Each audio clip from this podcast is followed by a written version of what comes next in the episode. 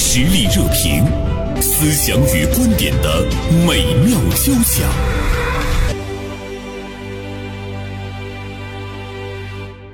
呃，今天《大连晚报》名笔视线的执笔人高中华写了一篇文章，题目是“披着正义外衣的网暴更需要警惕”啊。呃，这也是呢由最近呢我们比较关注的上了热搜的。广州地铁八号线的呃一个事件，就是大叔被疑偷拍，自证清白后呢，仍然遭到女子的曝光。女子道歉之后呢，女子又受到了更多的网暴啊。即便是你是披着正义外衣的网暴，他可能更需要警惕，因为这样的网暴，它可能会对人有更多的一种这个蛊惑啊，也让人们没有了一些呢是非的。观念啊，同时呢，今天我们还邀请到了辽宁卓正大连律师事务所的律师杨艳霞做客直播间。在我们节目的后半部呢，我们也请杨律师从法律制定的进程到了一个什么样的程度，这也是呢我们比较关注的啊。呃，中华，中午好，中午好，袁生。会想到说，哎，有一些网民他是披着正义的这个外衣来实行的一种网暴， 讲的可能有很多人是不以我这个角度为然的，因为我是在替所谓的坏人说话嗯，啊，跟我旁边的律师， 他们有异曲同工，是吗？就是有很多时候是在替坏人做辩解。嗯，其实我们觉得这是一个道理，就是坏人他在某些事情上、某个时间点，他做错事儿了，我们姑且称之为坏人。嗯，但是在其他的时间点，他可能是一个好人。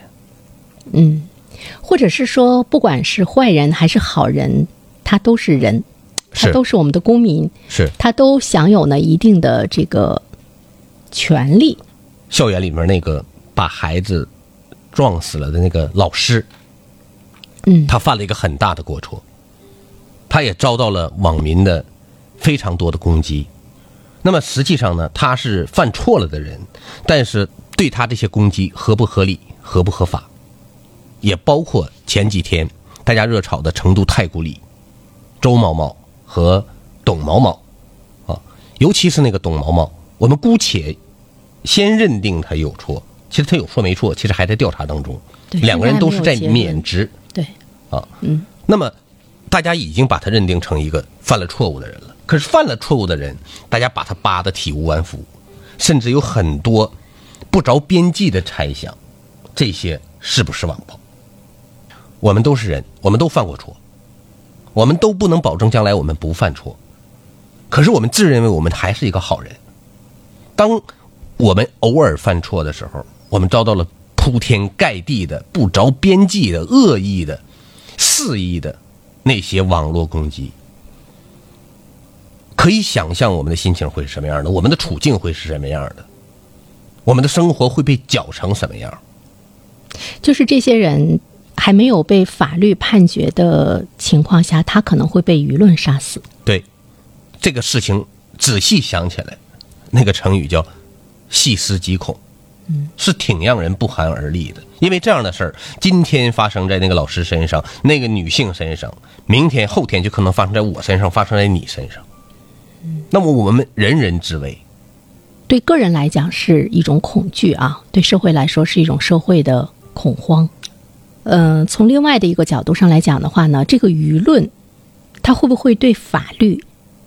在这个执行的过程中，法律的公正性等这些方面也会起到影响？法律它还是有裁量空间的。那么规律、法规，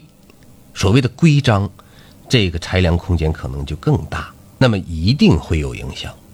就是它那个弹性空间。是对就包括我们刚才谈到的广州地铁八号线的这个当事女生，嗯，现在很多网民说要把她开除，嗯，开除不开除，我的理由是你应该看校规是怎么规定的，看四川大学的校规是怎么规定的。四川大学校规当中也有这么一条，就说你诽谤、侮辱他人，情节严重者可以严重警告甚至开除。那我们就来判断他这个东西算不算情节严重。如果你看整个过程当中，他有严重的地方，但是能严重到什么程度呢？而且他还取得了对方的谅解，是吧？那他够不够上开除？这个就很微妙。如果考虑到公众情绪，考虑到舆情的原因，那可能就把他开除了。但是这对这个女生呢，是不是很公平？嗯，其实我们会看到，比如说我们所从事工作的这个单位，还有呢，我们相应的一些法律的部门，他们有的时候也不愿意去坚持自己。一方面，他们不太愿意因为你的某一个员工，把你这个单位推上一个呃风口浪尖儿。对他们很害怕这种舆论的漩涡把我整个的这个单位，把我的这个大学给卷进去。所以说我息事宁人，我可以去牺牲个人的利益。在牺牲个人的这个利益的时候呢，他不会去想到公平不公平，他可能会秉承着说，我们为了集体的荣耀，那么我们呃牺牲你，似乎呢是理所应当的。所以这个时候你会看到说，大众他成了法官。而真正的法官在其中似乎没有起到一个作用，被所谓的民意绑架了，对吧裹挟啊、披着正义的外衣的网暴更需要警惕的。到底什么是正义？中华，你觉得什么是正义？我觉得正义呢分两种，嗯，一个是宽泛意义上的正义，比如说，包括道德在内，这是一种正义。就是啊约定俗成的人们的，对，但这个约定俗成，它往往会产生分歧。嗯，就是是哪部分算俗，嗯，就哪部分人群把它约定成了，它就算正义了呢？对不对？不同的地域，不同的时代，嗯，可能大家的理解都是不同的。说这个俗，在某一部分人群是成的，在某一部分人群它又是不成的。但一般的来讲，这个约定俗成，我们可能会觉得是经过了大浪淘沙，经过了上千年、上百年的这样的一种一种这个积累，那么我们把它当做金科玉律也好，或者怎么怎么样也好，好像是有一些基本概念，嗯，可能是大家都认同的，但是还有一些可能是是就时就代存在分歧，会有时代时代性的。对，嗯，你比如说不结婚算不算违背大家这种一直以来的共识？嗯，那显然是啊。可是现在的年轻人，他们认为我不是，嗯，对吧？这这就是一种我们不能老说说孝顺、勤劳，什么这这种都算是这种普遍意义上的大家都是认同的，但是有很多细微的，而现在恰恰是这些细微的产生的分歧会更多。它会受到一个时代性的一个挑战。对，除了这种广泛意义上的，我觉得还有一种，就是严格意义上的，就是由法律来界定正义，这个是不是正义的。嗯，所以说法律会界定，比如说它是正当防卫，嗯，还是防卫过当，还是互殴，嗯，这个要由法律来界定。有很多，我觉得呢，最后一个社会一个国家，我们现在我们法治社会法治国家，它最终的依据还是要从法理上去寻找。但我们现在会看到，正是因为有这个网络的普及性，正是因为一种集体的无意识，正是因为每一个人在网上他没有受到更多的约束，人人都可以发声，我们就会注意到呢，其实现在的网络的那个舆论，网络的呃所形成的一种带有网络特点的。所谓的约定俗成，或者是那个正义，它跟法律上的正义，是不是展开了一场对决？如果说是纯粹的博弈呢，嗯，似乎还不完不完全是，但是他们显然呢，也不在同，不完全在同一个轨迹上，嗯，轨迹并不完全重合，而且一定有背离的地方，它不是说我们两条平行线，我觉得甚至有很多是背离的，嗯，这里边就一个，除了大家对法律的了解可能没有那么多之外，另外一个，我觉得现在很多人把网络当成一个泄愤的渠道，是，他在泄愤的时候，他不会想的，其实他有时候想的未必就是公平正义。嗯他想的，我就是情绪，我心里难受，我就要出来说两句，说了之后我舒服了，我不管身后巨浪滔天。甚至他会觉得那么多人都在说我呃这一个弱小的声音，我只是发泄了我自己，我能不能给当事人呃带来什么什么样的伤害？他很低估他在其中发生的作用，但是呃每一个人都没有想到涓涓细流，最后呢它会汇成波啊涛就是大浪，雪崩的时候，每一粒嗯，雪都不是无辜雪的。花都不是无辜的，对对吧？嗯，正义的概念，觉得中华的解读特别好。希腊的哲学家柏拉图，他有他的一个正义的理解。他说，正义就是城邦国家中每一个人各安其位，各司其职，整个社会就会纳入正义。在另外一个象征意义上看呢，这就是正义之学，它又是一个角度。其实它是在讲说，我们每一个人怎么样去做，都为我们所在的国家和社会的正义贡献了我们自己的力量。各安其位，各司其职，整个社会就会纳入正义。这个时候，我们就会来想，比如说我们现在看网络上的这样一一些网报，大家随意的去评论，那它自然是没有各安其位、各司其职。但是发生了一件事情，我们总要说一说，似乎也是我们一个习惯。 嗯，我觉得这个不能因此呢。就觉得大家发声是不对的。嗯，我觉得甚至呢，有的时候有一些情绪，这种发声也是正常的，在可允许、可容忍的范畴之内。嗯啊，但是呢，中华，我我是这样想的，呃，每一个人看一件事情的时候，他都像瞎子摸象，就是你不知道前因后果，你不知道这个事情的全貌，所以说你的这个发声一定是片面的。如果说我们的网络上它有那种多元的声音，自然就会达到一个生态的平衡。对，但现在我们其实看不到多元的声音，我们会看到在一个时间中的一种声音铺天盖地，集中在一个时间点上，就会给当事人带来致命的一种伤害。哎，您说的没错。我个人呢，很希望在同一个事件上有多种声音的出现，而且未必就某种声音压过了其他声音。像刚才你讲到这个平衡这个状态，有可能是更好的。嗯，那为什么？为什么总是一种声音，它会起到那种，呃，洪水猛兽的这样的一个状态？因为在网上发言的大多数人，嗯，他们都不是进行了理性思考的，进行理性思考的人也不会那么急着发言去发声。或者我们根本就不会在上面发声。是的对，所以说你指望着他们那些声音能很理性、很客观，甚至很科学，我觉得是不切实际的。嗯，我没有看不起谁的意识。嗯，我就是说，现在不能把所有的声音都特别特别的在意。嗯，你可以允许他们有，但这种声音它一定要追寻一个规矩和原则，就是你不能逾越法律的底线。但是每一个公民在做很多事情的时候，到底这个法律的底线在他的头脑中是一个什么作用？比如说，我们在现实生活中，我们知道你酒后你不能开车，一旦被抓住的话，你什么都失去了。这个好像大家能够知道我会受到什么样的制裁，但是在网上，真的有人他因为触碰了法律，让他有切肤之痛吗？嗯，就是因为这方面的法律观念可能还没有深入人心，甚至这方面法律还是缺位的。就我们好像不知道法律会有一些什么样的惩罚。我知道呢，法律上会有侮辱、诽谤，嗯，哦，但是这个呢，它维权起来呢比较麻烦。江歌的母亲就曾经去打赢了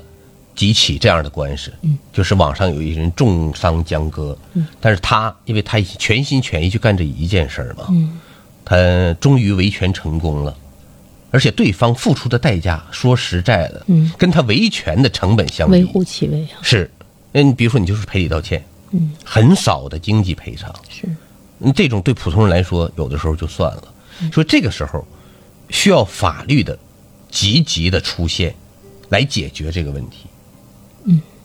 但是法律它又是这样的哈，就是，嗯，比如说你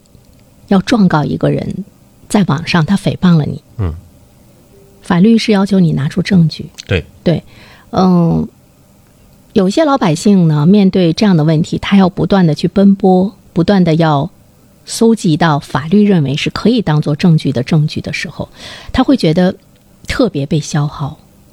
完了他就会放弃。你像江歌的母亲呢，她其中它包含着一个母亲对失去孩子的那个剧痛。他就会觉得我拼了这条老命，我也要为我的孩子来争夺正义。他基本上生活中没有其他的内容，甚至于我觉得他自身的那个呃，不能说由执着到了偏执，我觉得他自身的精神状况也会受到特别大的这样的一个影响。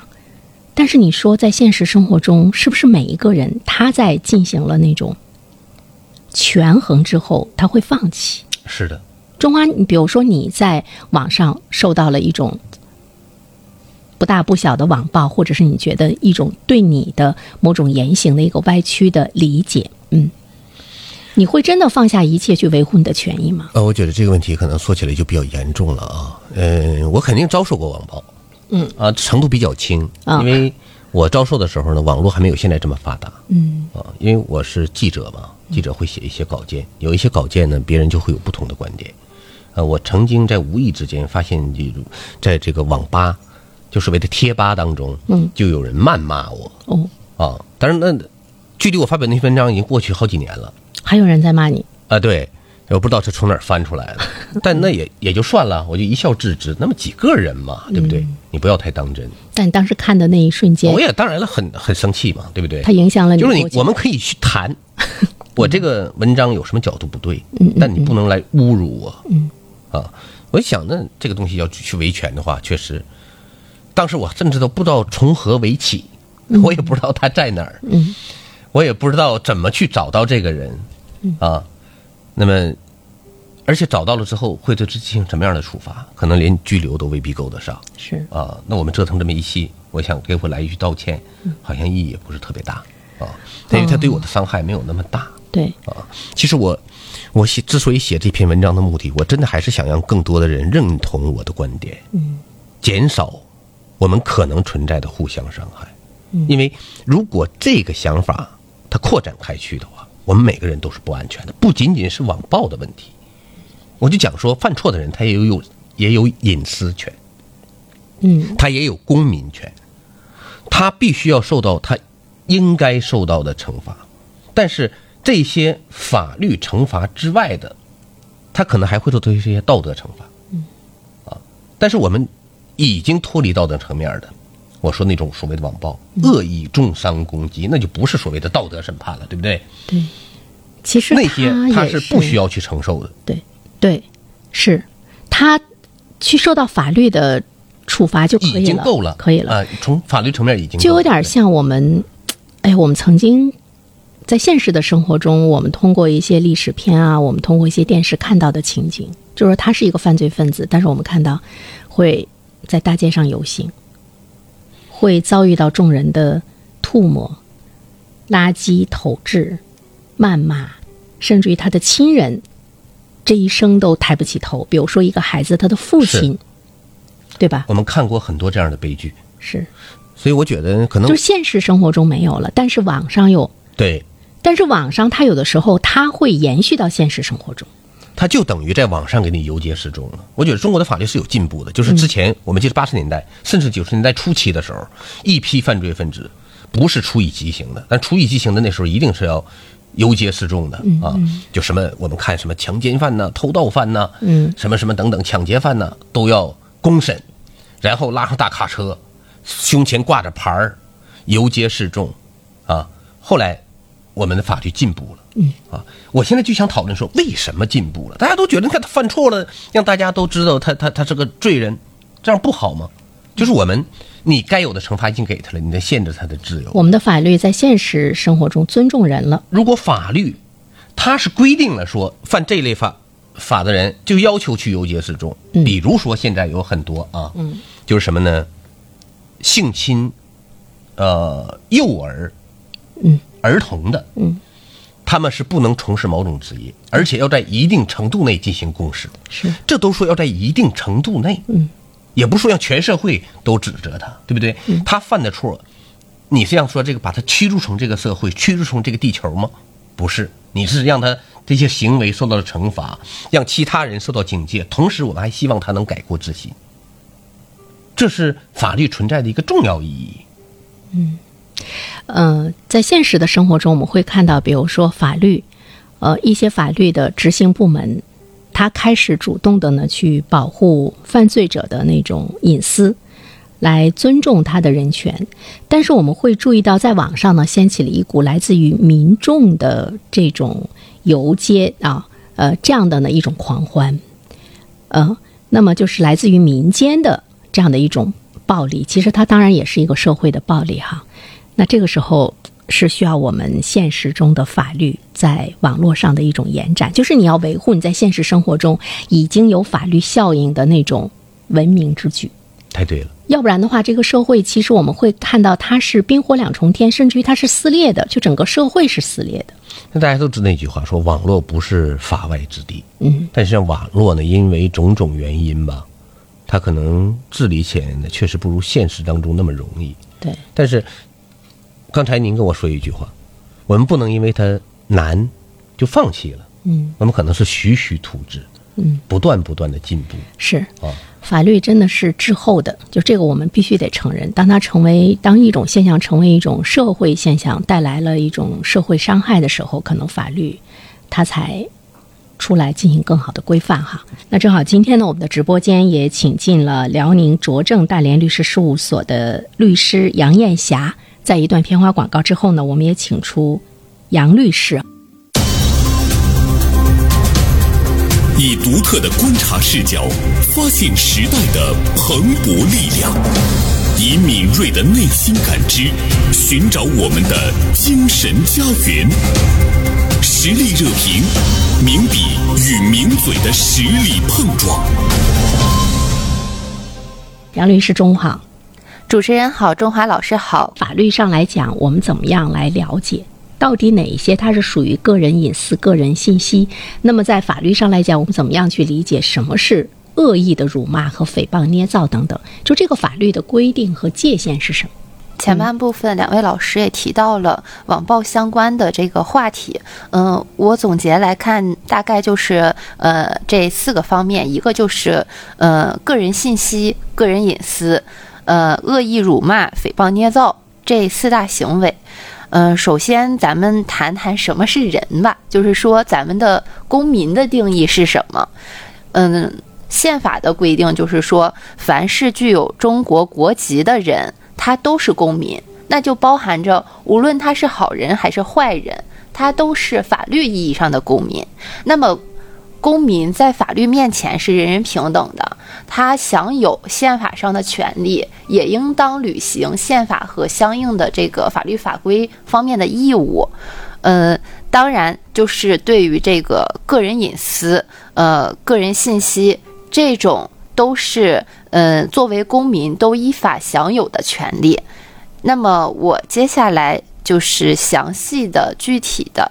跟大家唠一唠这个各自的法律上的解析。首先，它这个个人隐隐私，它对应的其实是法律上的隐私权。呃，民法典当中，呃，一千零三十二条对这个隐私权有相应的规定。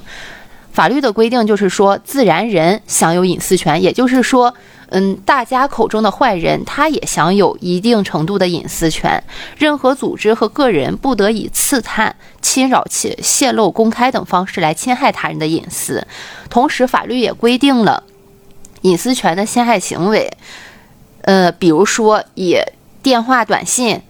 嗯、电子邮件，或者是网上发布一些言论，去侵扰他人的私人生活，甚至说拍摄他人呃住宅、宾馆等私密的空间，嗯，窃听、窥探他人的私密活动，甚至说是拍摄嗯他人的这个隐私部位来处呃，或者说是处理。这个他人的这个隐私的这个信息，这些都属于侵犯个人隐私权的这个行为。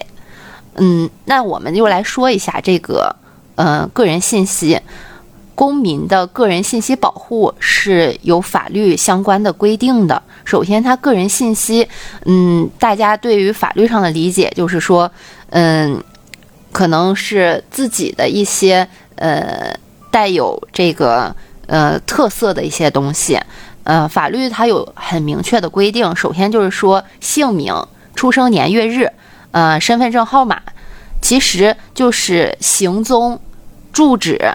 这种，其实都是属于个人隐呃个人信息的这个范畴。就是侵害公民个人信息的行为，可以理解为大家大家口中的人肉搜索，嗯，去设法去收集向向不特定的人发布他人的这个个人信息，嗯，有一些他是涉嫌侵害呃公民信息罪。嗯，再一个大家比较常见的网络暴力的类型就是恶意的去辱骂，就是法律上的侮辱行为，在信息网络上采取这个肆意谩骂恶毒攻击。呃，披露隐私的方式，公然的去侮辱他人，情节严重的，它符合刑法的规定，是可以以侮辱罪来定罪处罚的。还有还有前半部分大家提到的这个捏造、诽谤啊、对应法律的角度就是诽谤的行为，在这个信息网络上去制造、散布谣言来贬损他人的人格，损害他人的名誉。呃，情节严重，符合刑法规定，也是可以以这个诽谤罪来定罪处罚的。嗯，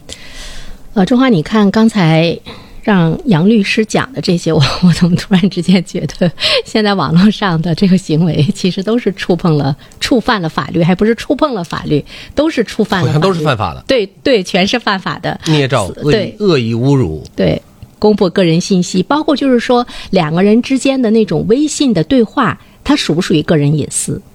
杨律师，我看有一些事情，比如说我们在呃披露一些这个贪官。和情妇之间可能就比较暴露，我们看来比较恶心的这样的一些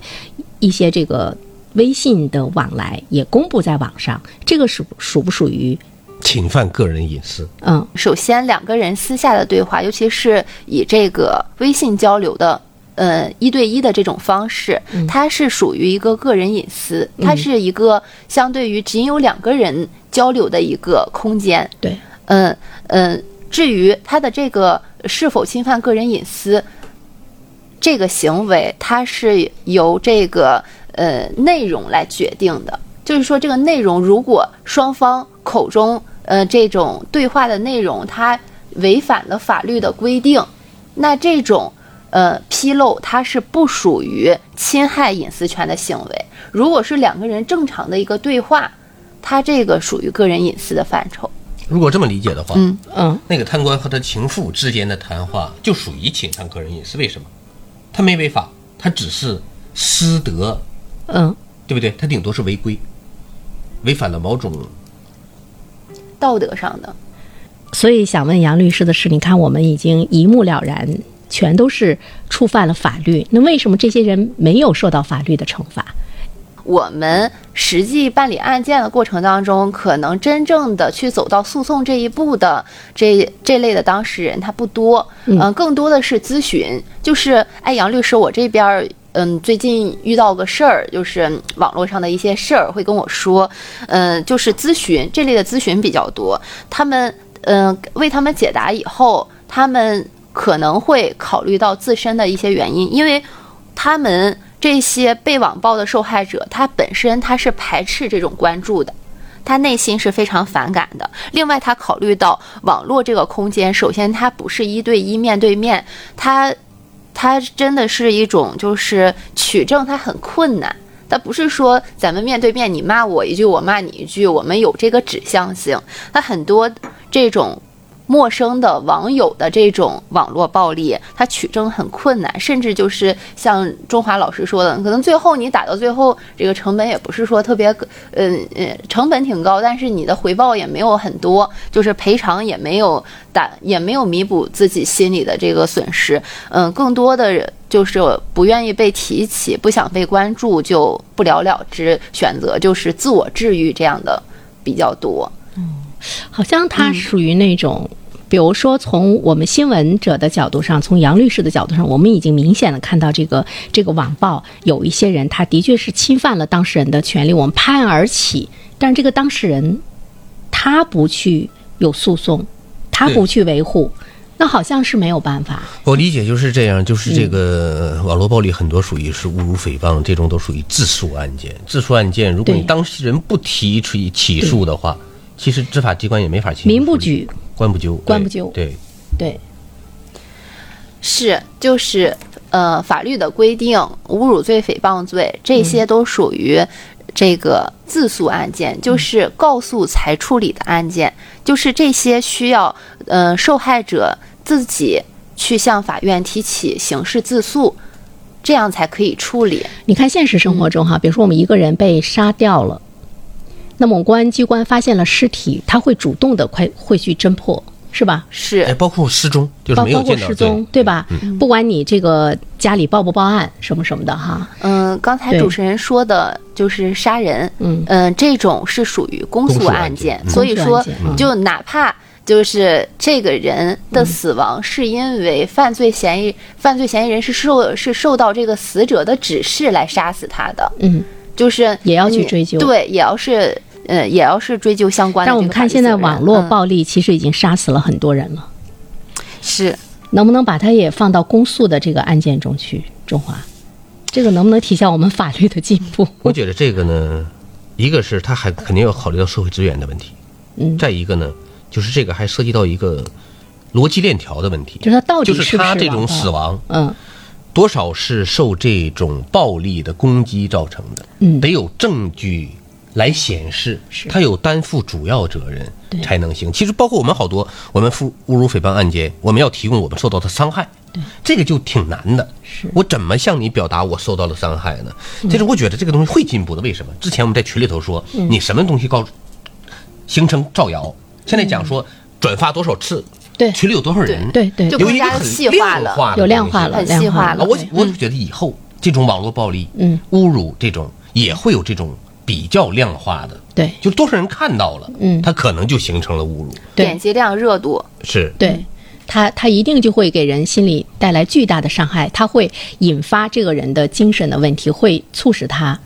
去死亡。就这个应该慢慢的会有一个量化，完了我们再来追究这个责任。这个法律它应该是在不断的行进和完善的过程中，杨律师是吧？呃，在此提醒广大网友，网络它不是法外之地，也不是宣泄个人情绪的出口，我们还是应当自觉的去守法，去共同来营造这个文明的空间。嗯，近日这个最高人民法院、最高人民检察院和公安部也为依法惩治网络暴力。呃，违法的这个犯罪活动，为了有效的维护公民的人格权益和正常网络秩序，关于依法惩治网络暴力违法犯罪的指导意见也面向社会发布了征求意见稿，可见国家对于网络的这个空间的法治建设是日趋完善的。日后对网络犯罪也将严厉的抵制和打击，也希望大家集思广益，共同打造一个良好的网络法治环境。集思广益啊，这件事情上，中华我觉得我们都要参与一下。我们天天在节目中呼吁， 但是真正的要征求你作为一个普通的老百姓，在这方面你希望怎么样去整治的时候，这个时候我们就不要嫌麻烦。是，我们要积极的发声，献言献策。再次感谢中华，感谢杨律师做客我们的直播间，有机会我们再聊。周末愉快，